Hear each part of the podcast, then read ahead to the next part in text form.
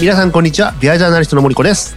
美味しいビール飲んでる会コグネです。国内森子のビアラバでございます。どうしたの？急に変化球投げてきたね。ちょ ちょっと今びっくりしたんだけど。なんでストレートしか待ってないと思う？え？もっとちゃんと変化球も対応してください。いやーそんな簡単には、ま、球曲がらんよ。じゃないとビア券受かんないよ。何 俺の何？俺の合格は変化球って言いたいの。あのストレートで受かるわ。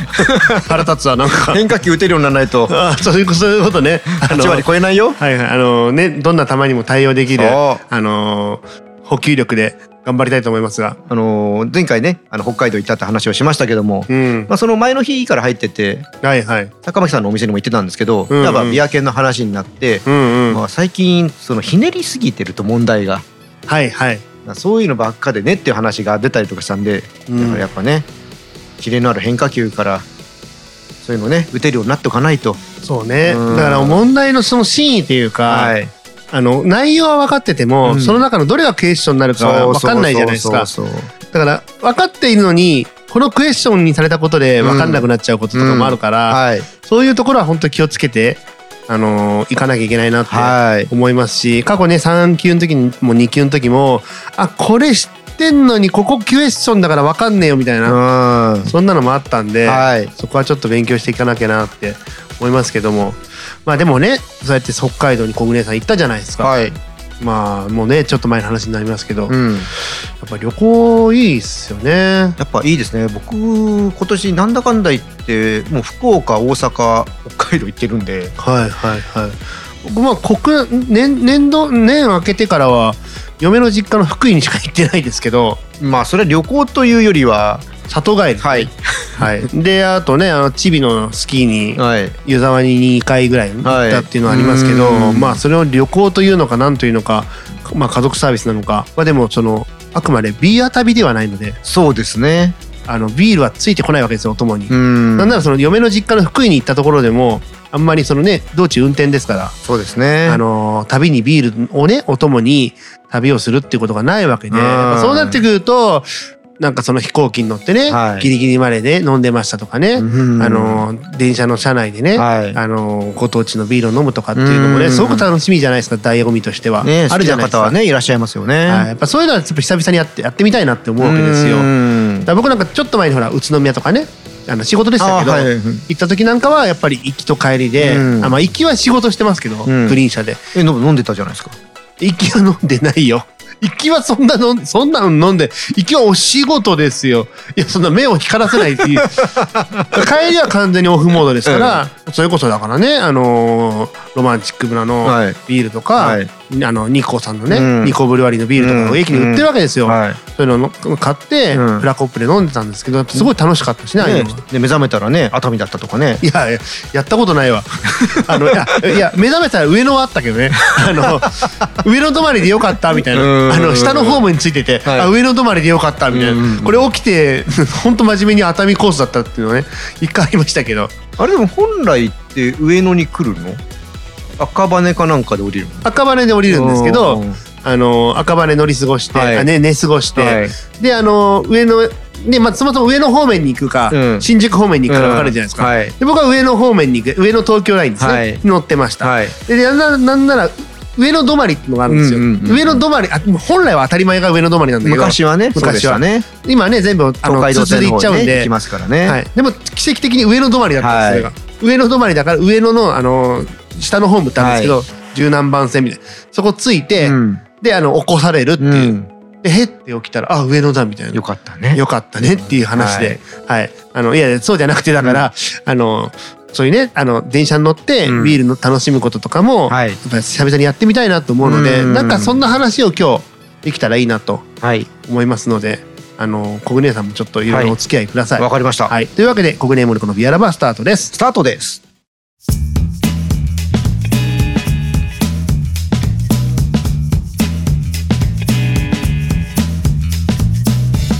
小暮森子のビアラバです。はい。えーお送りしております。今回は、えー旅に、えーお供にこんなビールいかがですか？話、まあね僕があんまり旅行にビアとビア旅行に行けてないっていううん。ところから、そんなあのー希望推測の話も含めた、えー話をしていきたいなと思うんですけど、うん。まああのーその前にお宮ビールをはい。飲みたいわけね。もうだって目の前にあるんだもん。はい。はいじゃあ行きましょうか。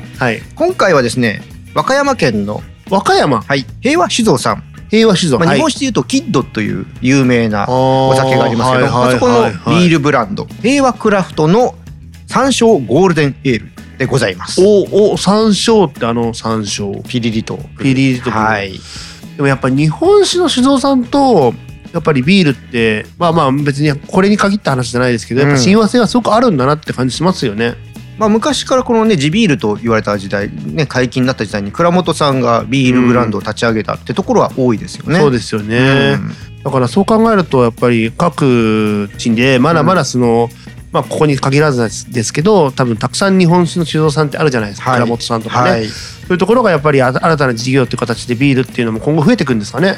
うーん。まあそこから言うともうすぐ30年経つわけで解禁になってから、うん。まあ、平和さんも最初からの時代の人たちじゃないんですけどもどうでしょうね。最近だとやっぱ奈良の長老さんがやっぱり参入してきたりとかして、うん。まあ、ゼロではないんでしょうけどもまあどうでしょうかね一旦一周したぐらいかな。うーん。倉本さんがなんか急に新しい事業を始めていくかどうかっていうとそれがブームになるかっていうとちょっと分かんないですけどうん。ねただ先人たちが残ってきてるんでこういうやり方すればまあビジネスとして成り立っていくっていうのは、まあ、出来上がってきてるとは思うのそうでですね。まあ、そういう意味では入りやすいかもしれないですよね。うーんまあでも確かにね。なるほどということで山椒ゴールデンエール。はいはい。でまあここね平和酒造さんは日本酒も当然作ってるんですけど和歌山といえば梅梅はい。南高梅ね。あの結構有名だったりします。はい。でこちらはね、えービール作ってるのは高木さんという女性の方なんですけども、はいはい。まあ、南部当時でもいらっしゃって、えー。まあ、日本酒作りもされてる方で、まあ、実はこの間大阪でちょっと一緒にイベントをやってあはいはいお会いしてたんですけども、平和酒造さんは東京の、まあ、茅場町日本橋うん。にあ兜町と言われてるところですね。あの証券取引所そうですすそうです。あそこにどぶろくの醸造所を持っていて、はいはいはい。まあ、そちらでもこのビール飲めるんですけども。たまにね来たりとかしててこの間もね来ててちょっと僕はちょっと用事とかちょっと体力的にちょっと行けなかったんで、はいはいはいできなかったんですけども、もう作ってるあーなんで今日これ選んだかというと2022年私が家飲みした中ではい。一番うまかったビールえ？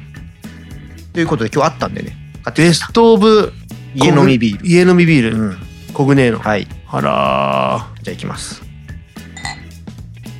ベストビアオブザイヤーですね。そうですコグネーの家のそう。ですえーコグネの家のっていうかね、まあ、僕が家で自分で買ってきて家飲み飲んだビールの中でってことですねオブザイヤーですねオブ。ザイヤーですこれが ベスト家飲みビールオブザイヤー。まあ、なんなんなんかよくわからなかった。はい、はいということで、ありがとうございますはい、どうも、ぜひ、香りからはい。楽しんでください。お。もうね、山椒のビールって結構山椒の香りがね、スパイシーな感じがバッとくるんだけど、来ない来ない、そんなに強くは。フ。ルーティーな感じがくるじゃないですか。そう、あの、ホップうん。の柔らかいというか、あの、みずみずしい、うん。フレッシュな感じがそう。して、あれ、あれ、山椒、だから、どうぞって言われて、え、山椒すごいねっていうコメント今期待されてんのかなっていう、心構えのまま乾いた嗅いだんだけど、うん、あれ、山椒変わらない？ううん。か、かかマイナスの意味じゃなくてね、山椒よりもすごいフルーティーな。あるあるんですよ、奥の方にちゃんと。うん。だけど、すごくこのうん。フルーティーだけど、うん。スパイシーな香りがするなっていう印象が。ホップ由来のこのフルーティーな感じに山椒のスパイシーな香りがうまく後ろで支えてくれてて、はいはいすごいね爽快感のあるね香りになってるんですよ。確かに。じゃあちょっと飲んでみてください、はい、いただきます。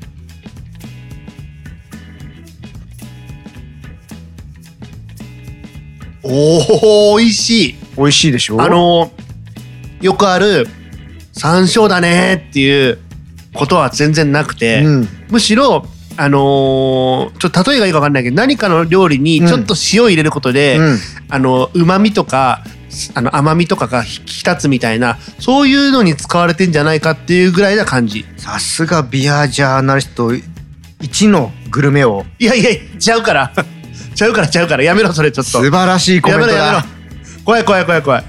でも本当になんかそう。そうなんですよ。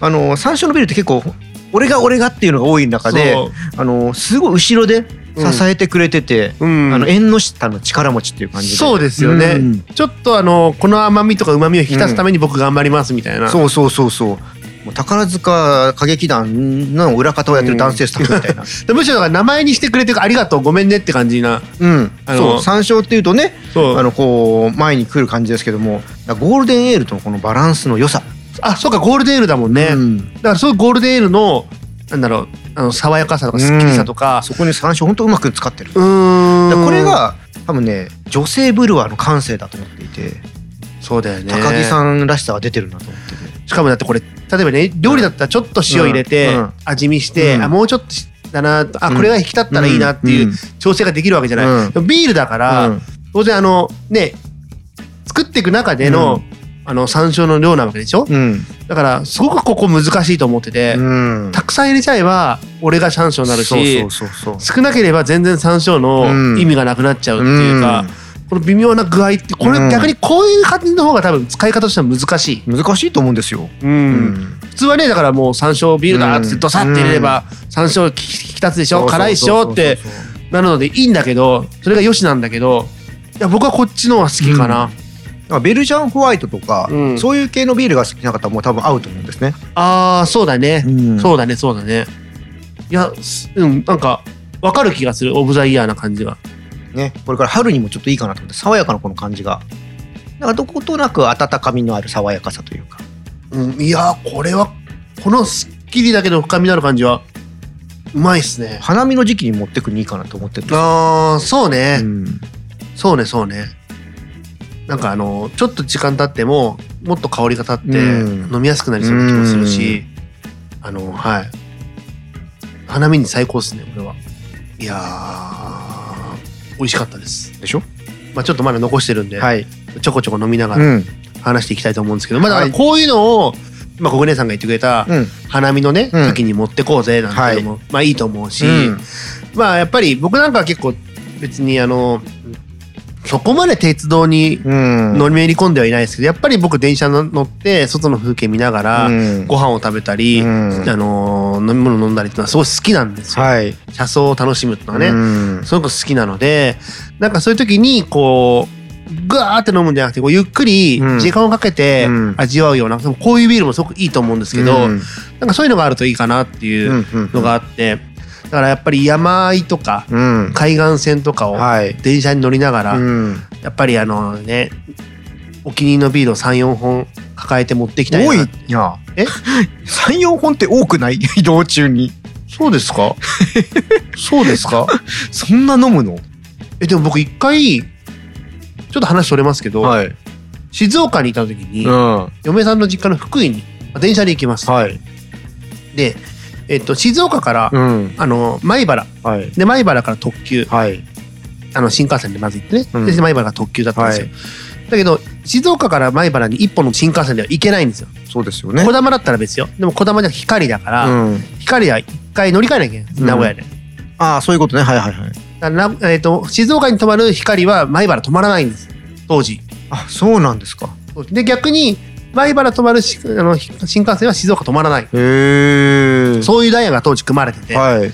一回乗り換えなきゃいけない乗り換えなきゃいけない。そうしあの名名古屋とかでね、うん名古屋とか豊橋とかで乗り換えるんですよ、うん。だからまず、えー、と静岡から名古屋まで、うん。えー静岡駅の成城石井に行って、はい。えービール粉ビールとかあの辺を2缶買って、はい。でプラコップ買って、うん。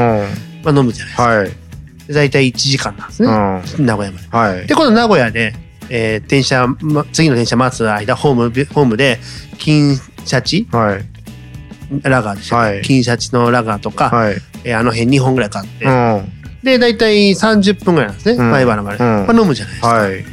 で米原の駅で、うん。えーまああの特急列車来るの待って、うん。でキオスクで、うん。はまああのースーパードライとかあ。黒ラベルとか、はまあ、買うじゃないですあ。か。うん。で大体特急1時間ぐらいなんですよ。はい。まあ3巻ぐらい買うじゃないですか。うん。飲むじゃないですか。でつい着いてあのい家に行くみたいな感じですけど着いた頃にはもうかなり酔っ払ってるでしょ？それがだから酔わないんですって。あ酔わないっていう別にこんな。な自信を持って言うことじゃないけどあのまあゆっくり飲んでるからっていうのもあるかもしれないですけどね。こうポッドキャストの超超超超超昔にうん。一回僕が超熱弁した、う結局さ缶ビールのまま瓶ビールの飲まない法則。んうんまあグラスについてってことグラスについで、まあ、紙プラコップについで飲むっていうので酔いづらいんですよっていう自分の中では。ねもちろん飲み水も飲みますよ。うんので、うん。あの外の風景飲み見ながら、うん。スッススッス入るんですよ。スッススッス入るのででもこれがだから缶のままとか瓶のままだとスッス入らないからん。すぐ余らしちゃうと思うんですけどね。まあでも着いた頃には結構いただいてましたけど、そうですよね今の話だとね、はい、だけど全然もう外の風景も楽しんで、うん。あのはい。あの楽しくいただいたって記憶はありますけどね。うん。うん、やっぱそういう移動中のお酒っていうのは僕は結構楽しみかなって。あんま飲まないですか？移動中は。僕ね実は移動中飲まないですあそうなんですか？まず行きは、はい結局その後に目的地で取材になるしなんかで飲むんでそうだよね。それまでに飲んじゃうともう飲めなくなっちゃうんで、はいはい飲まないのとやっぱりちょっと電車酔いとか飛行機酔いするのが怖いので、あー基本的に飲まない。えじゃあなあの海外に行く飛行機とかに乗る機会があれば、はい。まあ、僕もさすがに国内線では飲まないんですけどうん、海外のほらあの飛行機だとね当然ドリンクサービスが、ああるじゃないですか。まああのりますね。フルサービスの場合ね、はい。LCC じゃなくて、うん、の場合はど何の飲みます、昔ハワイに行った時はさすがに時差とかの関係もあるからちょっと飲んで寝てしまおうと思ってワインを飲んだことはあるんだけども、はいはいはい。基本は飲むつもりはない。ああそうっすか、ん。基本僕もハワイに行く時は7時間8時間乗る場合は3缶ぐらいいただいていい感じの状態でホノルルに立ち降りると、っうん。て感じですかね。やっぱ飛行機の方が揺れたりも怖いから僕は結構こう下がる感じで、あれ、はいはい。ダメなんですあれ気持ち悪くなるんですよ。だからフリーフォールとかの遊園地最とか。近ないけどね俺あんまそのあの経験実は。でもあったりすると嫌じゃない？いやまあもちろん嫌だけどね。あのうーってやつでしょ？そう。あれは血圧がすまあぐ下がる感じの、最近ね僕はないけどね。まあまあそうまあゼロじゃないもんね。あれが刺激的に弱いんですよ。はいはいはい。だからやっぱちょっと気持ち悪くなっちゃうと嫌なんであー。飛行機は特にやっぱり飲まないですね。移動中はね。移動中かその飛行機乗る前も乗らない基本は。あーあの空港カウンターとかでも飲まない。だからこの間かなりレアです北海道帰り飲んでか乗ったのはそうだよね、うん。僕それ見てフェイスブックで見てたからさ。小ジョッキね小ジョッキね。あ小ジョッキ小ああれ小ジョッキなんですか？あれ小ジョッキ結構大きく見えたけど。小ジョッキああそう、なんかあれを見てたからあ国内さん普通にねいいただくのかなってうん。思ってましたけど。小ジョッキああそうですか。でもねあれは飲みたかったんだねじゃあ。れは裏を言うと ポップ西条があはい。あの最後に味噌ラーメンとやっぱクラシックを飲んで帰りたいと。やつがなで あのお土産も買いたいからってそこから一回別行動したんですよ。はいで言ってて、まあ、僕もちょっとお腹が空いてたから何かを入れようと。で、うんその日の朝は市場で海鮮を食べに行ってたんですよ。はいはいエスコンフィールドに行く前に。はいなのでまあさすがに海鮮続いてもなと思ってじゃあジンギスカンかなと思ってくれてもジンギスカン量多いし油っぽいし飛行機乗る前ちょっともう嫌かなと思ってまあラーメンぐらいだったらいいかなと思って、はい。まあ別でラーメン行ったんですね。そしたらそこのお店に小ジョッキがあったんで小だったらいいかあのちょっと思い出作りにと思って で頼んだ。っていう次第でございます、はい。そしたら同じ店に西条さんもいたんだね。あ違う店にだ。あ違う店だったね。なんかねよくあるんですけどラーメン横丁みたいなの。ああはいはいあありますね。新千歳にもあって、はいはいはいはい。近くの店にはいたんですけども時間もなかったんで、まあ、パパッと入ったところ。なるほどなるほど。そうかじゃあ基本的にはあんまり移動中とかに、うん。とか移動前とかにはあんまりお酒を飲まないっていう飲のは、まない。でもえっと、逆に持ってくことはあるわけ？なんか持ってって先でのなんか飲んだりとかすることってありあます？シェアとかでのことは新幹線だってあるから飛行機はほら結局持ち込みあがあそうだよね。めんどくさいからそうだよね。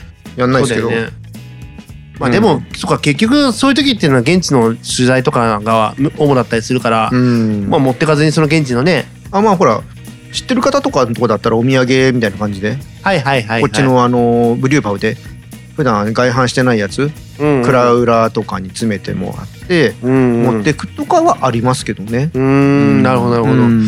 まあ、確かにそうだよねああじゃあそうすると結構ごめん今回の話結構俺寄りになっちゃうんだけどね。そう。これね実は他の僕のポッドキャストの番組でもうん。最近話題になってやったんだけどはい。はいエンディングですみたいな感じになそうですか。るいやまああのなんていうんですかね。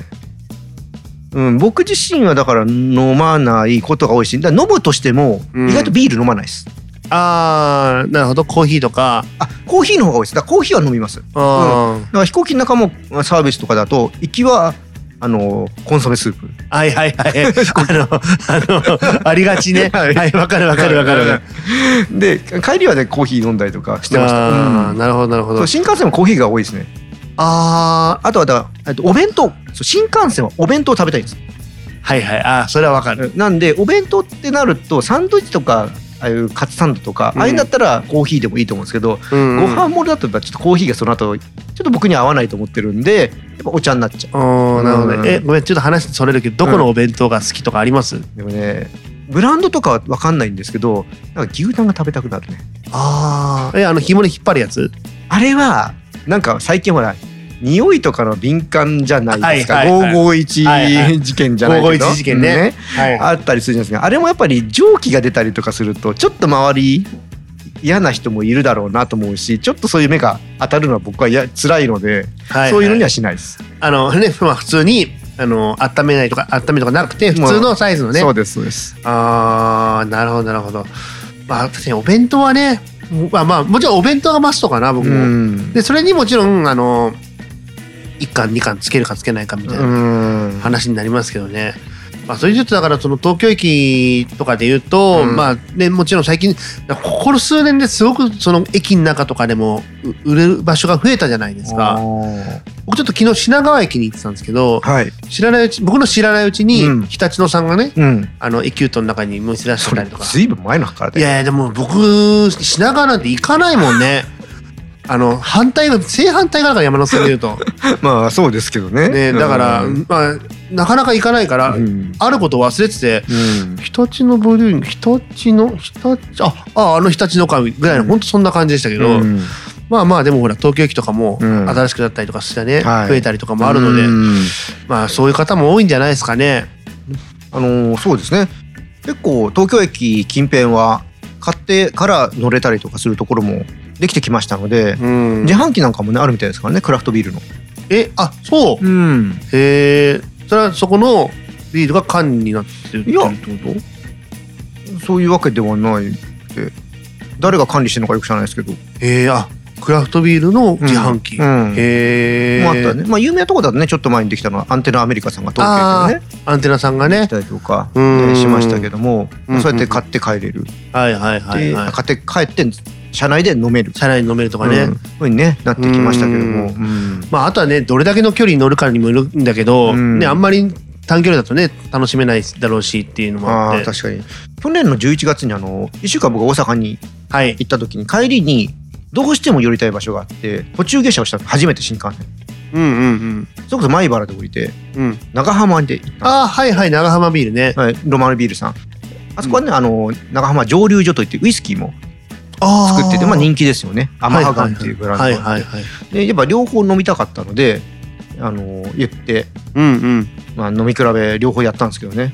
あのこれもちょっと余談なんですけどもはい。ウイスキーの飲み比べはビールの感覚でやっちゃダメだね。うわそ そりゃそうだよ。ビール飲み比べやった後にウイスキー3種とでもう4種類やったんですよ。でうん。4種類は1つちょっとロックにして飲んだんですけどまあそれはですねその後新幹線乗った途端にチーンってなって 目覚めたら小田原でした。いやでもウイスキーの飲み比べってなかなかないじゃないですかなかなかないみたいですね。いや聞いたことないですよねだから僕ぱはそこまであんま知らなかったから。そのディスラリーさんだからできるうん。技なのかなって気がするというか、うんあのまあ多分好きな方とかだと多分それやるとね楽しいんだろうけど楽しかったです。えー、あでも長浜ビールそれいいっすね、うん、で目の前が入って目の前に醸造所なんですよでその奥が蒸留所でだからあ。レストランとかねこう見ながらたまたまその日行った時も醸造やってたんですよ。で壁とかそういうフェンスとかないので。へえ。同じとこに立ってるんだねじゃあね。あそうですそうですそうん。いやそれもなかなかいいけいい体験じゃないですかなんか、体験。で駅から近いしね。ああ、うん。それで言うとちょっと駅駅から、うん。まあ近い遠いで、うん。あのーね、そうやって手軽に行けるブルワリーとか、うんうん。あとちょっと頑張んなきゃいけないブルワリーとかも、うん。ちょっと改めて整理してみみたいなって感じもしますけどね。秘境系と呼ばれる場所もありますからね。あのほらこの前坂巻さんが言ってたさ、はい。あの釧路のはいはい鶴居町鶴居町の鶴居町のあれもさんですね。僕あの後地図でちゃんと見たんですよ、はい。とんでもないとこですね本当に、う んどうすんだどうしたいんだよここでっていうところもありつつ。まあ見学するには結構大変な場所だなっていう思いましたけど。うん誰か飲まない方をね一緒に行くか。まあノットさんは缶ビールがね今出始めてるので、うん。まあ、買えるようにはなってきてるので、まあ、そこだけでは施設の見学して、はいはいはいはい。まあ、あとは買って帰ってうん。ホテルで飲むとか。ああ、うん。そうですね。いやーこういう話をするとねもう本当さほら僕 JR 乗るじゃないですか。はい、やっぱ東京駅とか新宿駅とか行くと、うん。特急列車が止まってるでしょ、うーん本当気が付くとふって乗っちゃいそうな雰囲気たまにね気持ちもあるし。ああないですかあんまり？ない。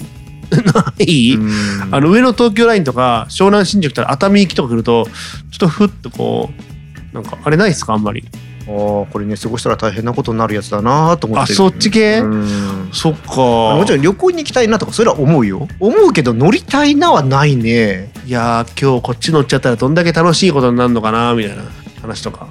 いやー今日これこっち乗ったら大変なことになるんだろうなって。まあ事件が起こってまあいろんな人に迷惑かけることになるし信用なくすんだろうなと思って。あー小舟さんは大人だね。でしょ？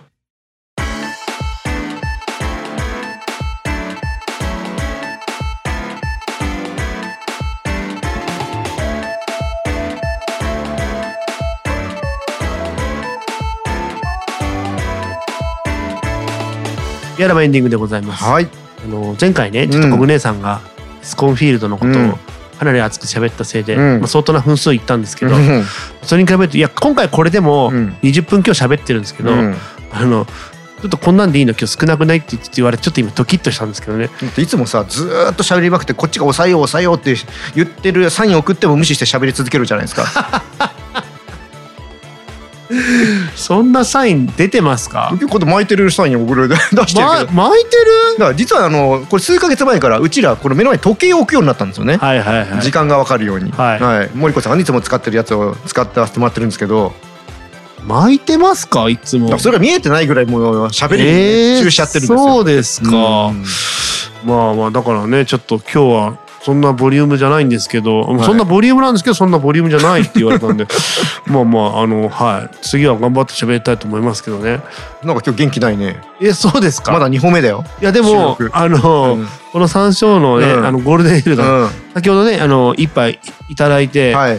すごく美味しかった今余韻に浸ってるっていうのもちょっと正直本当にねあるというか。いや本当美味しかったです。わかりました。じゃあ目を覚ましましょはい。う問題です。問題はい。本来のビアスタイルの特徴を残しながらアルコール度数を下げたビールを何と呼ぶか。次の選択肢から選んでください。はい。1ヘイジー。2ディエート。3セゾン。4セッション。さあどれでしょうか？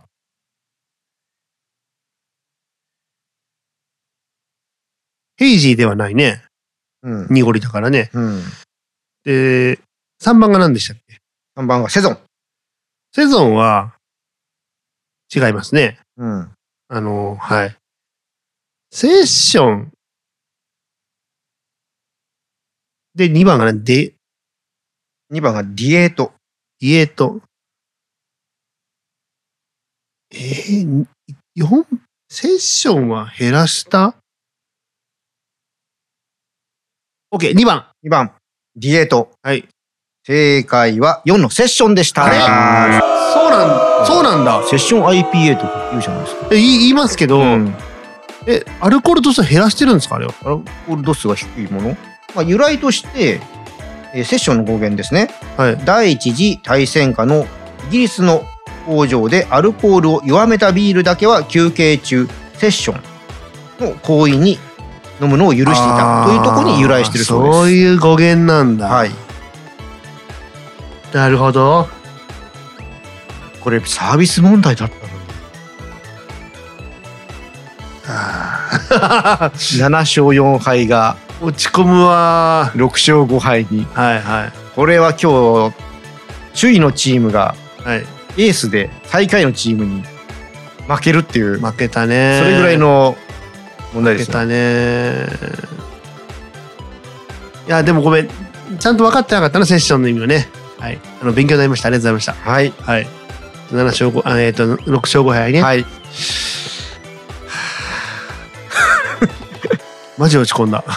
これはちょっとね、サービス問題をたまには入れようと。あーありがとうございます、うん。サービス問題を落とすというね。はい。こういうことをやってると、野犬一級は受からないということですね。こういう変化球もたくさん取っていかなきゃいけないんですね。これ変化球じゃないよ、今日。ど真ん中のストレートを今空振った。ああそうかそうかそうか、えうまい例えするな本当に、ええ。はい。130キロのど真ん中のストレートを、ああホームランボール。えー思いっきり空振った。空振ったね、ええ。空振ったか見送ったか。うん、それかファールチップで足当てたか。それもダサいね。自打球。そうそう。自打球したかそれもダサいね。自打球、うん。はい。わかりました。あのー次頑張ります。はい。というわけで、えー、3月第2回目。はい。お送りしましたが今回はね、うん。今月はあのー第5週目がはい。あるので、うん。え1週お休みせずに、えー来週またお送りしますけどもはい。もういよいよね3月年度終わりそうですということになねり。ますので、なんかお忙しいですか？お忙しいですね。非常にあ、の入れ替わりのタイミングというか、うん。やってきたことを他の方にお渡ししつつ、うん。えーこれから新たなちょっと時間も作って挑戦もしなきゃいけないのであのーはい。なんですけどもまあちょっとそんな話もうん。出るか出ないか、うん。えー来週もねあのお楽しみにいただきたいと思います。はい。はい、えー、コグネームのこのビアラバお送りしたのはビアジャーナリストの森こと僕ねでした。